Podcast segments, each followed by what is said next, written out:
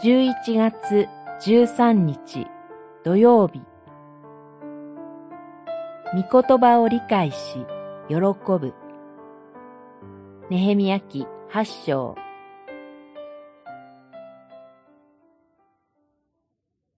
彼らは神の立法の書を翻訳し、意味を明らかにしながら読み上げたので、人々はその朗読を理解した。民は皆帰って食べたり飲んだりし、備えのないものと分かち合い、大いに喜び祝った。教えられたことを理解したからである。八章、八節、十二節。バビロン捕囚という苦難を経て、エルサレムに帰った民による礼拝の様子が記されています。この礼拝において行われたのは、立法の朗読、すなわち聖書朗読でした。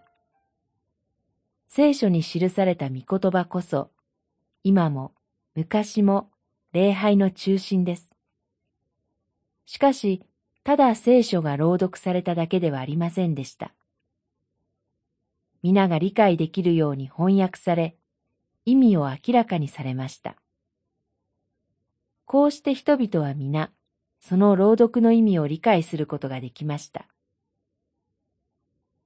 その時、民は皆、心動かされて涙を流しました。その民に対して喜び祝うことが命じられます。飲み食いだけでなく、備えのないものに分け与えることも加えられています。貧しい者への配慮は、まさに立法において命じられていることです。立法を理解した民は、その通りに行いました。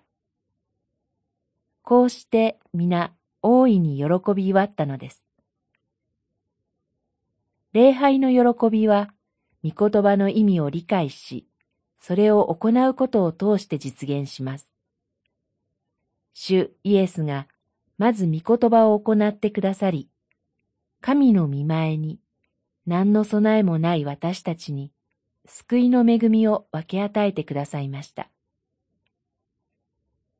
私たちもまた礼拝で与えられる御言葉を理解し、行うことを通して、大いに喜び祝うことへと導かれるのです。